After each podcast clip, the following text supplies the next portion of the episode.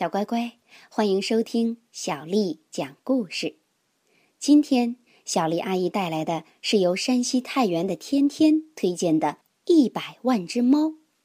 小丽阿姨你好，我是来自太原的郝玉晨，我想听《一百万只猫》这本书吧，希望你能让我听，谢谢。从前有一位老爷爷和一位老奶奶。住在一个漂亮又干净的房子里。房子周围开满了鲜花，门前有一条小路。但是他们并不开心，因为啊，他们好孤独。老奶奶叹着气说：“要是有只猫就好了。”老爷爷问。猫，老奶奶说：“是啊，一只漂亮的毛茸茸的小猫。”老爷爷说：“那我去给你弄一只来，亲爱的。”于是老爷爷就动身去找猫了。他爬过一座座阳光照耀的山岗，穿过一个个。阴凉清爽的峡谷，走了很久很久，终于来到了一座满是猫的山上。这儿有猫，那儿有猫，到处都是大大小小的猫，几百只猫，几千只猫，几百万只猫，几千万只猫，几亿只猫。老爷爷高声欢呼着：“哇！”这下我可以挑一只最漂亮的猫咪带回家了。于是他挑了一只白色的猫，可是就在他要走的时候，却发现一只黑白相间的花猫，和先前挑的那只一样漂亮，所以他把这只也抱了起来。没一会儿。他又看到了一只毛茸茸的小灰猫，一点儿也不比刚才那两只逊色，所以他又多选了一只。后来他发现角落里也有一只非常可爱，不得不带上，于是就把这只也带上了。之后，老爷爷又发现一只小黑猫，漂亮极了。呃，不带走它真是太可惜了。老爷爷说着，就把它也带上了。还没开始走，他又看到远处有一只带棕色和黄色条纹的小猫，像只小老虎。嗯，我得把它也带上。老爷爷这么说着，把它也带上了。就这样，他每次抬头都会看见一只漂亮的猫，于是不知不觉中，他带上了所有的猫。他开始往回走，爬过一座座阳光照耀的山岗，穿过一个个阴凉清爽的山谷，带着他所有的猫回家了。他要让老奶奶看看这些漂亮的猫。瞧啊！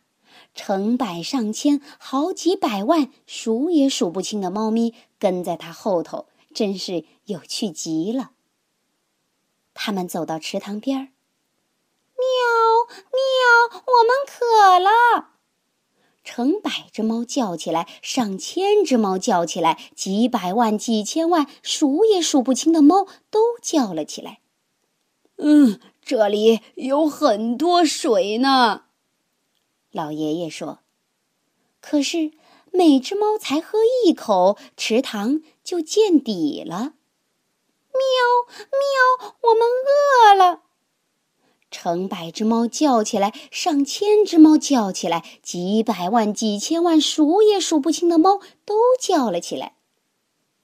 山上有很多草呢，老爷爷说。可是。每只猫才吃一口，山上就一根草都不剩了。很快，老奶奶就看到老爷爷领着猫回来了，她向老爷爷喊道：“亲爱的，你这是在干嘛呀？我只要一只猫，你却……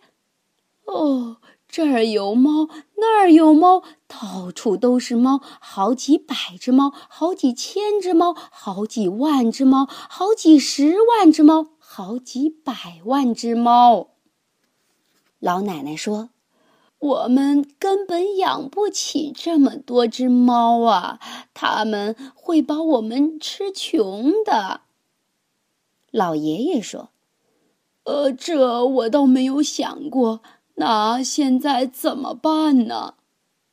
老奶奶想了一会儿，说：“有办法了，让猫自己决定谁留下。”嗯，好办法。老爷爷说完，便对这些猫问道：“你们当中谁最漂亮？”“是我。”“不对，是我是我，是我。”是我，成百上千只猫，几百万只猫，数也数不清的猫都喊了起来，因为他们都觉得自己是最漂亮的。猫咪们开始争吵起来，它们相互撕咬，你抓我，我抓你，乱成一片。老爷爷和老奶奶赶紧跑进了房子里。他们不喜欢这种争吵的场面。过了一会儿，喧闹声停了，他们从窗口往外看，一只猫也不见了。老奶奶说：“我猜他们一定是相互吃掉了，全没了，真是糟糕透顶。”哎，你瞧，老爷爷指着高高的草丛说。只见草丛里坐着一只吓坏了的小猫。他们走过去，抱起那只小猫，发现它又瘦又小，浑身的毛乱糟糟的。可怜的小猫咪，老奶奶说。老爷爷问：“呃，可爱的小猫咪，这是怎么回事儿啊？”和那些猫一起撕咬的时候，你怎么没有被吃掉啊？小猫说：“啊，我只是一只普通的小猫咪，所以你们问谁最漂亮的时候，我什么都没说。也因为这样，没有猫来找我的麻烦。”老两口把小猫抱进房子里，老奶奶。帮它洗了个热水澡，还把它的毛梳得又软又亮。他们俩每天都给猫咪喂很多的牛奶。很快，小猫咪长漂亮了，身子也变得圆滚滚的了。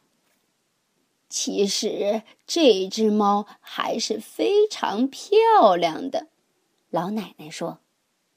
老爷爷说。它是这世上最漂亮的猫咪，这一点啊，我最清楚了，因为我曾亲眼见过好几百只猫，好几千只猫，好几百万只猫，好几十亿只猫，好几万亿只猫，这些猫啊，都没这只好看。小乖乖。你知道为什么老爷爷和老奶奶都认为这只猫是最漂亮的吗？好啦，今天的故事就讲到这儿。如果你想听到更多的中文和英文原版故事，欢迎添加小丽的个人微信公众账号“爱读童书妈妈小丽”。接下来是我给你读诗的时间了。今天的读诗时间。小丽阿姨带给你的诗名字叫《望庐山瀑布》，作者李白。